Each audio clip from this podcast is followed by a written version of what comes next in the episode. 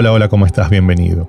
Esto es HDP, Hablemos de Política, el podcast donde semanalmente hablamos de temas relacionados con la política en los Estados Unidos. Mi nombre es Ariel Zimmerman, soy el conductor de este programa y hoy vamos a hacer un capítulo hablando de inmigración. Es un tema fuerte, es un tema interesante y para eso tenemos el gusto de invitarlo a Tomás Kennedy. Tomás, bienvenido. Muchas gracias, gracias por la invitación. ¿Por qué no nos contás un poquito quién sos y a qué te dedicas? Sí, bueno, yo me soy el coordinador eh, estatal de la Florida para una organización que se llama United We Dream, que es la red de jóvenes inmigrantes eh, más grande del país, con más de 500 mil miembros, medio millones.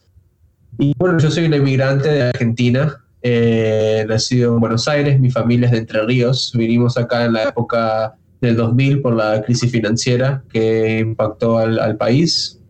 Y eh, bueno, mis, padres vinieron acá pensando que iban a poder resolver eh, su estatus migratorio. Eh, eso no, no, pasó y nos quedamos indocumentados.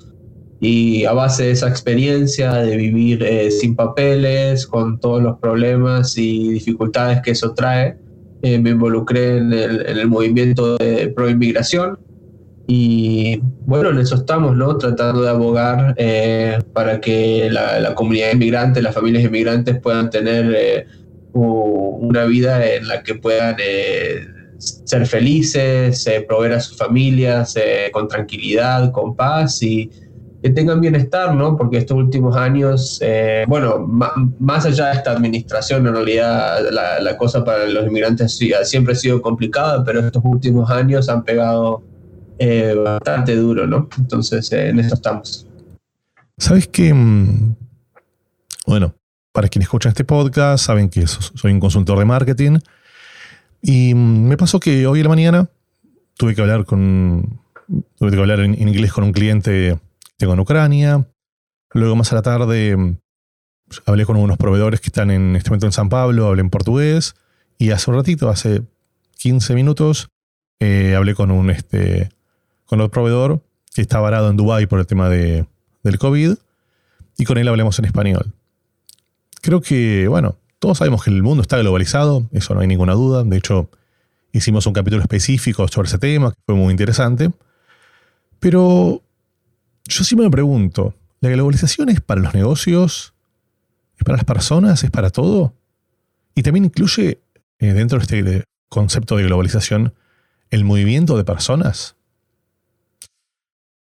Yo tengo dudas sobre eso, ¿no? Porque, a ver, por ejemplo ahora, estamos grabando un episodio. Estamos utilizando mucha tecnología.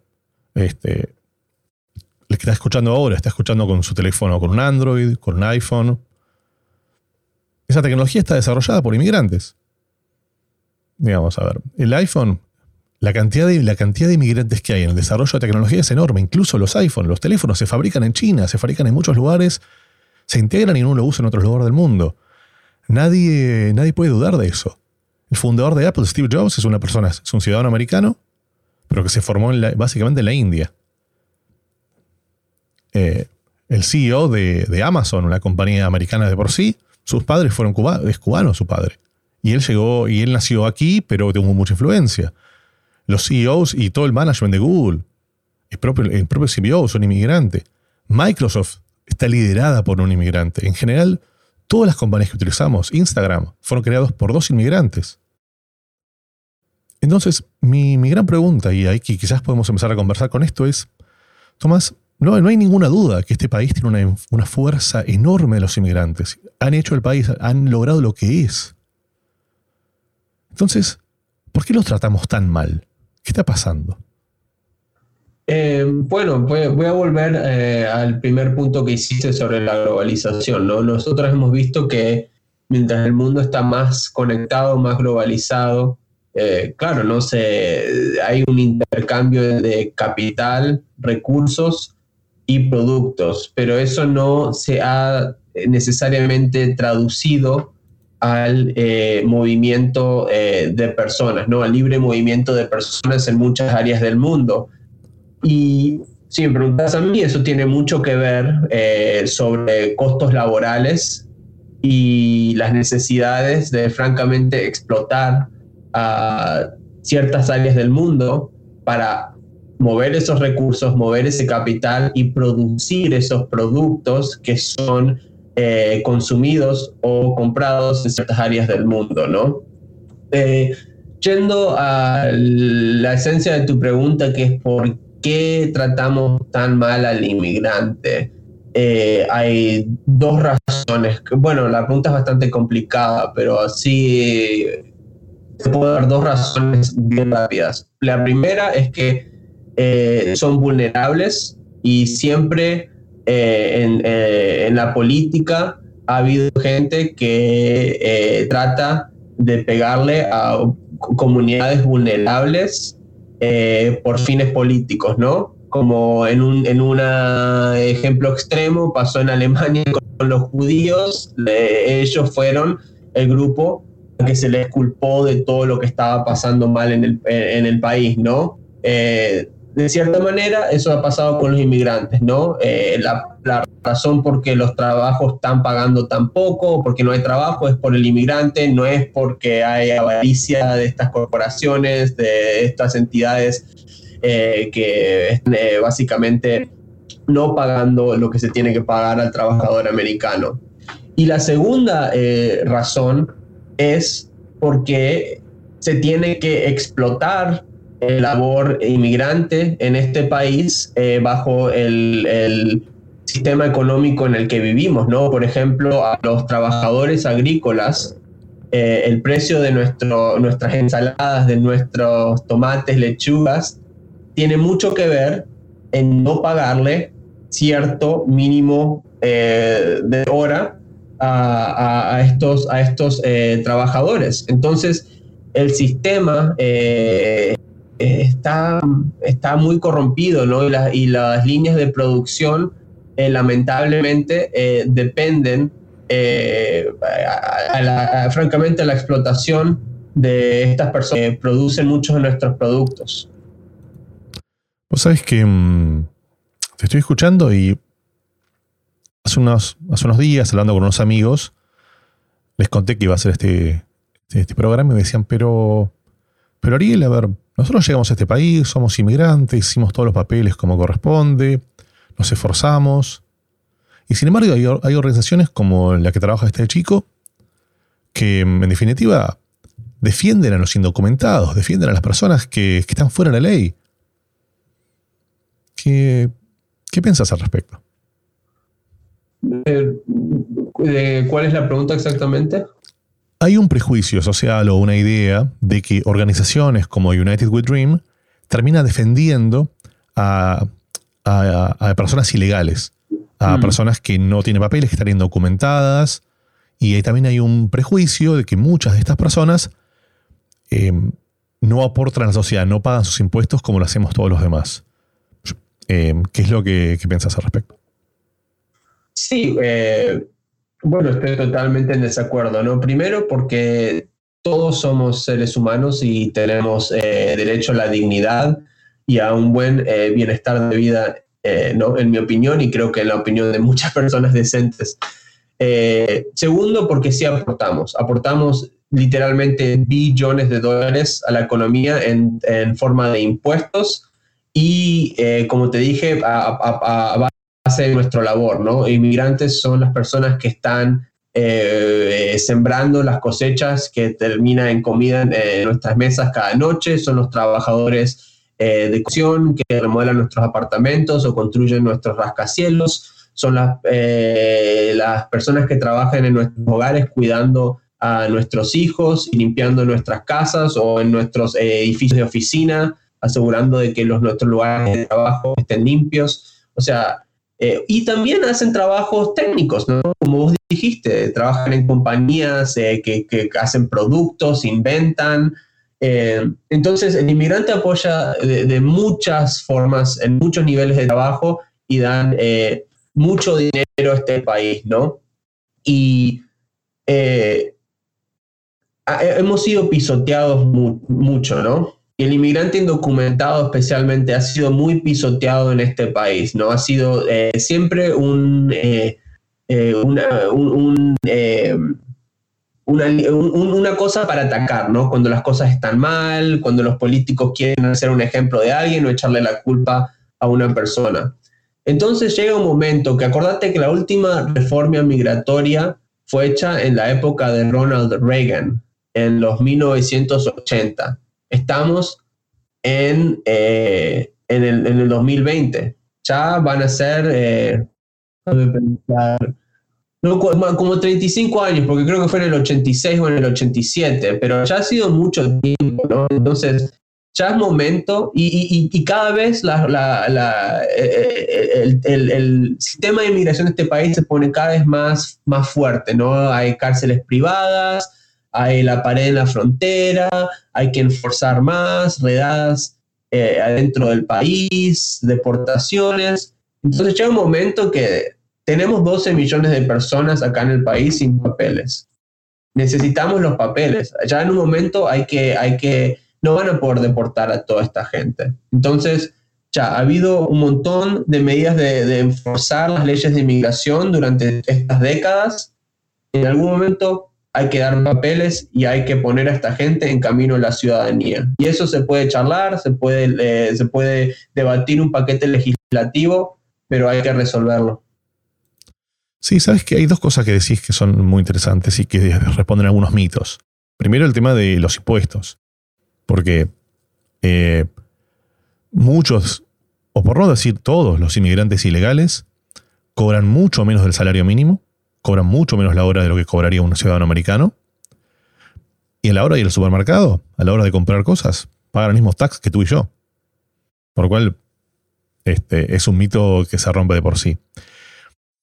Eh, por otro lado, me gustaría que hables un poquito, que nos cuentes un poquito sobre la organización, sobre United We Dream. Me gustaría que nos cuentes un poquito qué tipo de activismo es el que están proponiendo. Sí, y para aclarar, eh, por ejemplo, en el 2017, inmigrantes eh, eh, pagaron un poquito más de 400 billones de, impuestos a la economía. Y generalmente ese es el número, alrededor de 400, 500 billones de dólares al año, que es bastante dinero. O sea, y acordate, esta, esta, es una comunidad que no puede eh, recibir beneficios sociales porque no tienen un seguro, eh, un número de seguro eh, social y, tienen que pagar al seguro social igual. Es más, si vos querés naturalizarte, vos tenés que probar que has pagado taxes desde que ingresaste al país, ¿no? Por ejemplo, yo estuve indocumentado, vine acá en una visa de turista. Cuando me tuve que naturalizar, y mis padres también, tuvimos que probar que pagamos todos nuestros impuestos desde el 2001 hasta el, bueno, hasta 18 años después. Entonces hay un proceso para que, el gobierno se toma las cuentas, ¿me entendés? Y acordate que todo lo que pagas al sistema de seguro social mientras estás indocumentado, esa plata no te vuelve. No te vuelve. O sea que eh, todo lo que aportas a tu pensión, a tu seguro social, nunca vas a ver ese dinero. Entonces, eh, sí. Pero bueno, lo, eh, la pregunta era qué, qué trabaja Binario We Dream, ¿no? Bueno, eh, como te estaba diciendo antes, es la red de jóvenes inmigrantes más grande del país, casi más, más de 500 mil miembros. Y ahora lo que nos estamos enfocando mucho acá en la Florida, bueno, el, tema de DACA, que no sabes, la administración de Trump ha terminado con el, el programa o lo han congelado. Eh, la Corte Suprema básicamente dijo que están aceptando nuevas aplicaciones, pero en vez de años, las aplicaciones son válidas por un año y gente nueva no puede aplicar al programa. Te pido un favor, eh, no toda la audiencia conoce el tema. ¿Podrías explicar unos minutos qué es el, cómo, cómo es el proyecto, eh, perdón, el programa DACA? Sí, bueno, DACA es, algo que se llama Deferred Action for Childhood Arrivals y es algo que organizaciones como United We Dream pelearon en la época de Obama que es una orden ejecutiva que básicamente le da un estatus eh, migratorio protectivo a jóvenes inmigrantes temporario. Eh, entonces ellos pueden aplicar, se paga eh, una, no una penalidad, pero se pagan alrededor de 600, 700 dólares para tramitar el, proceso y te dan estatus que dura cada dos años, que dura dos años y eso puede ir renovando y básicamente terminas con un permiso de trabajo y eh, documentos no, no, permanentes, pero para más o menos manejarte acá eh, con, con, protecciones. La administración de Trump, porque fue una orden ejecutiva en la época de Obama, Trump la pudo retirar eh, bajo su, su poder ejecutivo, pero fue demandado por eso y, ha estado, porque la forma en que lo hizo fue eh, muy arbitraria y básicamente no, no demostró una, una razón eh, razonable por haber hecho esto. Entonces fue, hasta la Corte Suprema y en la Corte Suprema falló porque básicamente un error clérico eh, de parte de la administración de Trump en, en, cuando presentaron el juicio. Entonces se tiene que relitigar todo esto, que lo, lo van a hacer. Y pues bueno, vos sabes, como la Corte Suprema, estos procesos tardan años. Entonces esto es algo que va a pasar a la próxima administración, que si va a la administración de, de, Biden, el demócrata, él puede básicamente bajo, bajo poder ejecutivo retirar la demanda y quedar todo como antes, o la administración de Trump la puede seguir y probablemente ganarla porque ya saben no cometer el error clérico, ¿no? Exactamente. Eh, Sí, pero, y, hay más de eh, 800.000 jóvenes que están afectados por este estatus. uniendo dos cosas que tú dijiste hace un ratito, podríamos decir que, mm, que el programa DACA podría ser un paso para, para, para ayudar y para, para, para ayudar al, a que muchos de estos, de estos estudiantes o de estos jóvenes terminen siendo, digamos, un paso hacia la ciudadanía americana. Eh, bueno, esa es la aspiración, ¿no? Por ahora no, o sea, no, no, DACA no, no da camino a la ciudadanía, es un estatus temporario, o sea, no, no es permanente. Eh, y, ese es el, eso es lo que sería el, Dream Act, ¿no? Que ha sido una, una pieza de legislación, una pieza, una, una pieza legislativa que se ha peleado durante los últimos 20 años para darle eh, estatus permanente a jóvenes inmigrantes. No, no es una reforma migratoria comprensiva, pero es para ciertos jóvenes que califican en parámetros que son debatidos, ¿no? Pero nunca ha podido pasar. DACA básicamente fue una, una cosa para eh, arreglar el tema temporariamente. Pero sí, o sea, hay que, hay que arreglar este tema, ¿no? Hay que darle a, estos chicos un estatus permanente, pero en realidad lo que necesitamos ya en este momento, porque como te dije, la última reforma migratoria fue en la época de Reagan, hace más de 35 años. En este momento lo necesitamos una reforma migratoria comprensiva, sí. Sí, vos sabés que mm, estaba pensando que así como, como DACA es una solución temporal, em, en las mismos procesos de las visas, que tiene una complejidad enorme, eh, bueno, para ti tú lo sabes, pero quizás la audiencia desconoce que hay, las visas tienen un nivel de complejidad muy grande que incluso hay visas específicas para trabajadores temporales. O sea, es muy común que mucha gente, a mí me tocó viajar bastante por Centroamérica, es muy común que muchos centroamericanos, incluso muchos mexicanos, em, tengan este tipo de visa que les permite venir a trabajar a los Estados Unidos pero luego tienen que regresar a su país. Y hasta incluso las visas para estudiantes internacionales, que bueno, es toda una conversación el tema de la universidad y, y, cuánto, y cuánto debían pagando los estudiantes internacionales, pero son visas, al final, digamos, Estados Unidos forma profesionales, en el caso de las visas para estudiantes, pero esas personas, digamos, luego tienen que volverse a su país. ¿No, ¿No estamos dando un mensaje medio contradictorio como sociedad? O sea, Estados Unidos tienen porcentaje de desempleo importante, pero permitimos a personas traer para aquí solamente para trabajar por una temporada y luego se tienen que ir.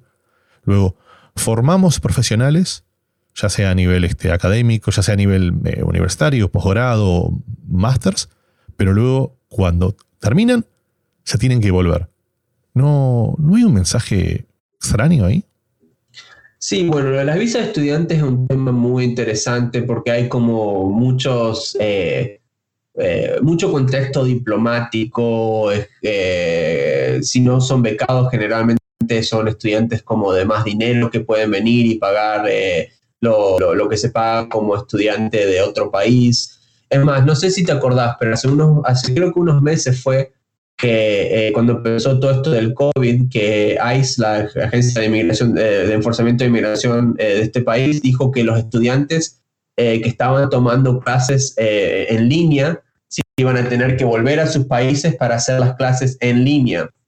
Y eh, si, no, eh, si, si no iban en persona. Y yo dije, esto les, va, esto les va a caer encima porque va a haber un montón de gente con conexiones llamando a las embajadas y diciendo, ¿qué, ¿qué carajo es esto, mi hijo? ¿Me entendés? Porque hay mucha gente de países, o sea, de China, del Medio Oriente, de Qatar, de Saudi Arabia, de Rusia, de, países con gente con mucho dinero que mandan a su hijo a estas, estas escuelas y, o sea, no, eh, no, iban a aceptar esto, ¿no? Entonces, eh, no sé si te diste cuenta, pero esa póliza fue reversada bien rápido, porque es como te dije, gente, no, eso, eso no impactó a gente pobre, a gente vulnerable, a gente con bajos recursos, impactó a gente que tiene conexiones para, en el gobierno acá para, mover cosas.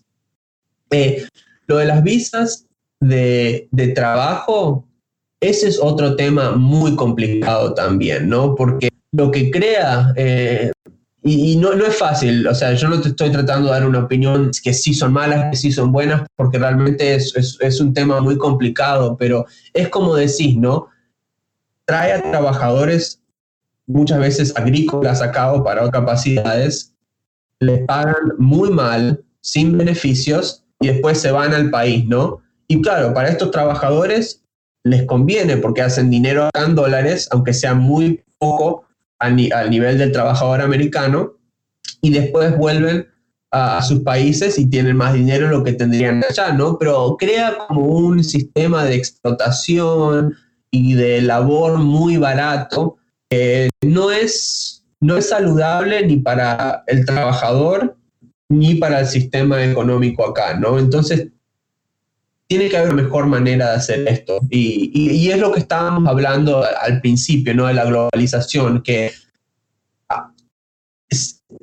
hemos promovido el movimiento de capital, recursos, productos, pero en muchas partes del mundo eso no se ha transferido a que la gente pueda moverse con libertad eh, entre países, no entre fronteras. No, no, sin dudas. Este, pero bueno, vamos a hablar de. Recién mencionaste a, a ICE, y la verdad es que creo que es imposible hablar de inmigración obviando a, la, a esta organización, a este ente gubernamental que se dedica justamente a, a enforzarlo creo que enforzarlo es una, es una palabra muy políticamente correcta para decir, para contar un poquito qué hace. Entonces me gustaría primero que me cuentes este, qué piensas de, este, de esta organización. Sí, bueno, les invito que si tienen Netflix que miren un documental que se llama Immigration Nation o Nación de Inmigración, creo que en español, donde básicamente eh, documentan eh, los excesos de, ICE eh, creo que si, no, si, no, si no lo han visto les va a impactar bastante, ¿no? Pero bueno, esta organización fue creada eh, en el 2003, después del 9-11, pues, cuando se creó en la época de Bush el Departamento de Seguridad Fronteriza o Department of Homeland Security, y es un el, el, lo que siguió a lo que se llamaba el INS, que era la, el brazo de enforzatorio de inmigración antes de eso, ¿no? El INS tampoco era una organización eh, santita, o sea, había grandes excesos, pero creo que lo que pasó en el 2003 eh, y después, de, 2001, después del 9-11, fue que eh, completó una, una cierta forma de, ver inmigración en que ya no fue visto más como eh, una, cosa positiva a la sociedad o hasta un hasta sea de forma económica o algo para explotar, sino que fue completamente visto desde ese entonces en términos de seguridad nacional, ¿no? La inmigración en este país es vista en términos de seguridad nacional, ¿no? E, entonces, el siempre es visto como una amenaza y como, como un criminal.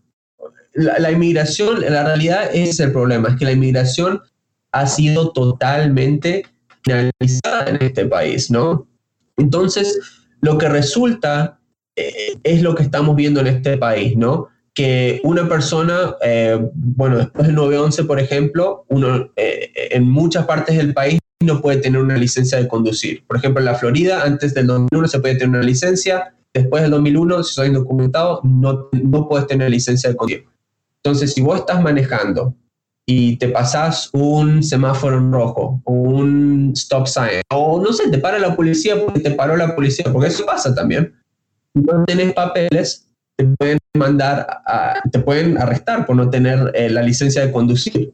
Cuando terminas en la cárcel del condado, ahí te, básicamente le, da, le mandan una notificación a ICE, a esta agencia, y te tienen ahí 48 horas, aunque vos pagues tu, fianza, lo que sea, tienen 48 horas para que te vengan a buscar. Y de ahí te transfieren a un centro de inmigración. Y estos centros de inmigración muchas veces son privados, manejados por eh, compañías que reciben plata del gobierno para tener las camas llenas. Les pagan por cama que ellos tienen llena tienen un incentivo en arrestar a gente y tenerlas ahí, ¿no?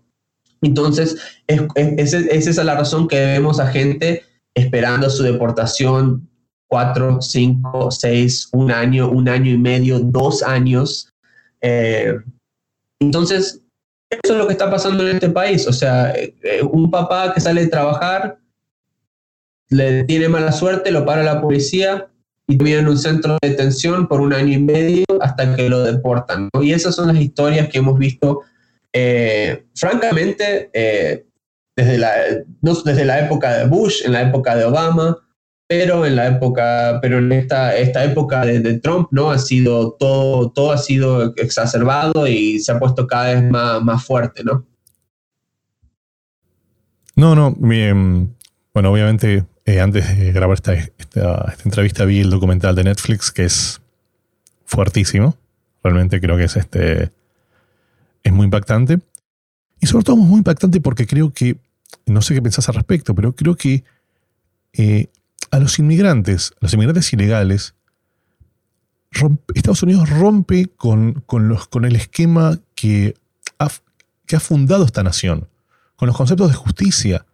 ICE no reporta a nadie, tú no puedes poner un abogado, corrígeme si estoy equivocado, o es muy difícil poner con un abogado, y hasta incluso los oficiales de ICE ni siquiera se pueden apelar. O sea, en la justicia de Estados Unidos o en la justicia de cualquier país, tú tienes diferentes diversas instancias de apelación. O sea, tú y yo tenemos un problema y vamos a la corte. Y la corte falla a favor mío. Y tú tienes una instancia de apelación donde, bueno, tú tienes derecho de, de apelar y vamos a una segunda instancia y eventualmente, si no nos ponemos de acuerdo, en muy pocos casos, pero llegan a una tercera instancia que es la Corte Suprema de Justicia. Bueno, no estoy diciendo que tiene que haber ese nivel, pero ¿no te llama la atención que, nadie pueda apelar en contra de ICE? O sea, el ejemplo que tú diste, si esa persona se pone un abogado, es muy difícil que el abogado pueda, pueda, pueda resolver.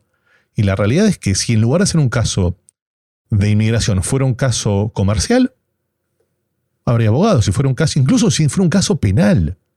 O sea, hay, hay abogados y hay instancias de justicia. Pareciera como que hay, está, es otra instancia, es algo completamente separado, que no hay nada que se pueda hacer y que se parte de la premisa que los inmigrantes son todos delincuentes. Cuando justamente este es un país que se ha armado en, base a inmigrantes. Y, y, no solo eso, por ejemplo, eh, lo que decís, eh, todo tienes razón, pero por ejemplo, una vez que eh, si tenés suerte, ¿no? Y, podés procesar tu caso y te liberan, tenés que pagar la fianza, ¿no? La, el bond. Las fianzas para los inmigrantes en estos centros es exorbitante comparado con lo que pagás en una cárcel normal, ¿no? Que también el sistema de fianzas en, cárcel, en cárceles normales eh, es otro problema. Pero en un, en un centro de inmigración te estoy hablando que puedes llegar a pagar 10 mil, 15 mil, 20 mil dólares para que te liberen. O sea, eh, y, imagínate, me preguntabas por qué estas eh, organizaciones de inmigración son importantes, ¿no? porque nosotros estamos identificando problemas como estos, abogando contra esos tipos de problemas y también hay organizaciones que ayudan a la gente a poder recaudar este dinero, ¿no? Eh, o sea, con, con, con o con donaciones o con eh, eh, fondos o lo, que sea, pero imagínate, si vos sos un inmigrante, no sé, de, Cuba o de Haití o de, Somalia, de donde sea, ¿dónde vas a sacar 15 mil dólares para que te saquen de este centro de detención? Imposible. Entonces el sistema está bien diseñado para que sea casi imposible navegar y para que sea te pegue bien duro, que sea bien doloroso. Una de, las cosas que, que, a mí me sorprendió del documental, seguramente tú lo conoces y que quizás para ti es algo, no digamos habitual, pero es algo que tú conoces, es el comportamiento puntualmente de, estos oficiales. Eh, ¿Es cierto que se hacen pasar por policías? ¿Es cierto lo que cuentan ahí que entran a las casas de forma, digamos, mintiendo, diciendo que tienen una cosa cuando no lo tienen, diciendo que no tienen un warrant, que no necesitan un warrant. O sea, ¿no crees que hay, como un aprovechamiento del más, eh, digamos, del más débil? ¿No te, ¿No te parece? Obvio, sí, no, esto ha sido todo lo que identificás es verdad. O sea, usan muchas veces eh, eh, ropa sin marcar que solo dice police. ¿Entendés? Eh, y no, no dice ICE, dice solo police. Eh, entran, te tocan la puerta y te dicen que no necesitan el warrant, porque una vez que le abrís la puerta, le abriste la puerta, ¿no? Eh, ha habido casos que han forzado entrada y, y, ellos tienen warrants de, ICE que son diferentes a, los, a, a las órdenes judiciales de un juez, ¿no? El warrant de un juez. Entonces la gente muchas veces se funde porque estos estas órdenes se ven muy oficiales, pero no tienen la firma del juez. Entonces, esa es una cosa que eh, yo creo que el movimiento de inmigración ha tenido mucho éxito, es en educar a la gente sobre sus derechos, qué es lo que tiene que hacer, no abra la puerta, no conteste, no eh, sepa identificar eh, cómo, cuál es una orden judicial verdadera.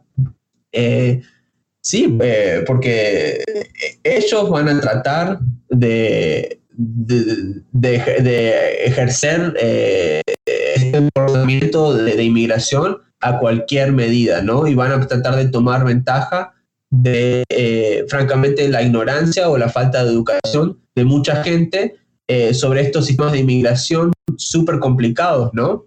Entonces lo importante es que la gente sepa cómo defenderse. Y entonces, hablando un poquito de esto, yo sé que ustedes lo tienen en el website, así que no te voy a pedir que hagas todo el detalle, pero, y recién contaste algunos ejemplos, pero si tuvieras que resumir, em, ¿qué consejos le darías a una persona que está en las situaciones a donde tiene, está en su casa y le golpean la puerta y le dicen que, quien está golpeando la puerta es la policía? ¿Qué consejo le darías? Eh, yo le diría que, primero de todo, que no abra la puerta, que pida a, ver la, orden judicial. Eh, eh, que la revise y que, se, y que eh, sepa bien cuál es, cuál es la orden judicial eh, que, tiene que ser, que no diga nada de información y que si por alguna razón le llegan a entrar en la casa, que no firme nada, que no diga nada y que se quede callada hasta que pueda hablar con, su abogado. Porque lo, que, lo primero que van a tratar de hacer es firmar básicamente su carta de deportación. Entonces es súper importante no firmar nada, no decir nada y, evitar esa situación directamente. No abrir la puerta. Si, es más, si, si, pueden no decir nada y pretender que no está en la casa, mejor. Y otra cosa que hacen también para que la gente sepa, esto lo vimos mucho en Homestead, por ejemplo, que es en el sur de la Florida, en el sur del condado de Miami-Dade, es que tocan la puerta, no pueden entrar, pero lo que hacen es que se quedan esperando afuera. Se quedan esperando afuera, se quedan esperando afuera, y cuando uno sale, lo agarran afuera de la casa. Entonces hay que tener mucho cuidado también. Eso, eso es, lo, es algo que eh, hemos visto mucho. Qué difícil. Qué, qué situación difícil y qué situación difícil para, bueno, para las personas que tienen menos herramientas. Porque al final, digamos, este, como tú dices, eso lo hacen en, Homestead. Está lleno de personas que no tienen papeles en Brickell, pero no van ahí. Está lleno de personas que no tienen papeles en Weston, en Aventura, en barrios, en ciudades más, este, con personas con mayor poder adquisitivo y por lo general no van a esos lugares. Em, me gustaría que me cuentes un poquito cómo haces para, para mantenerte informado. Em, ¿Cómo para mantenerme informado?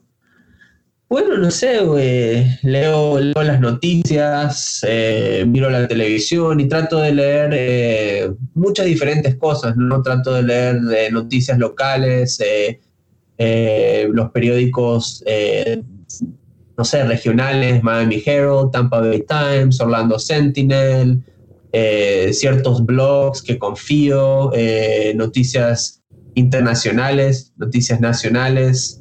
Eh, pero también noticias independientes, porque la media corporativa algunas veces tiene su, su agenda. Eh, pero trato de leer todo, ¿no? Trato de leer todo y básicamente,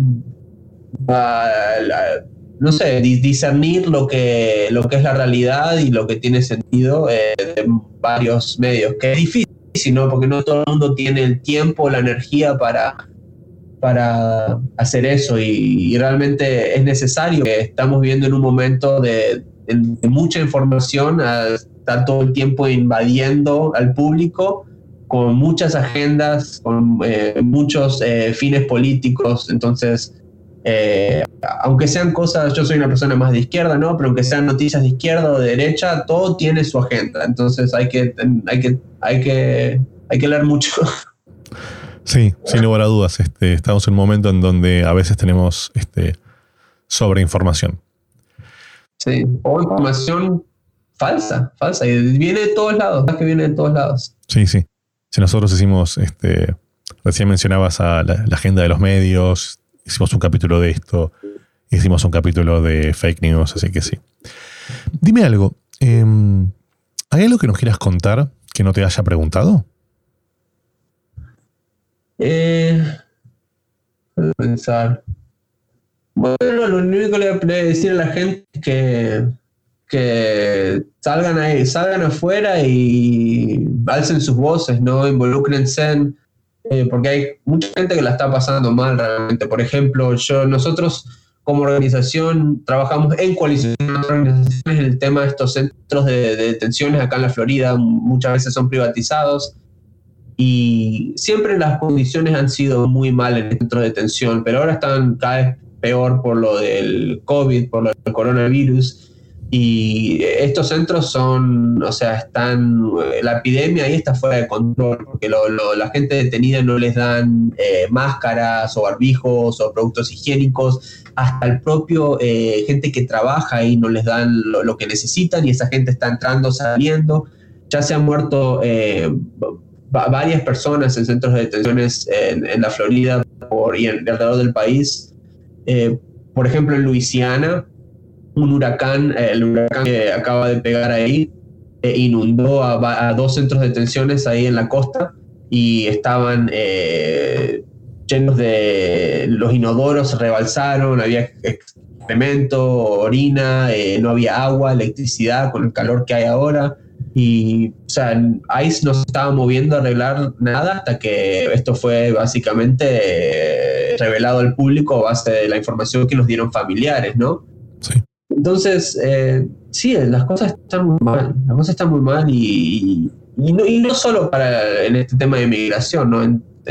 Eh, hay un montón de gente desempleada, sin seguro médico, con peligro de perder sus casas, no pueden, pegar, no pueden pagar la renta.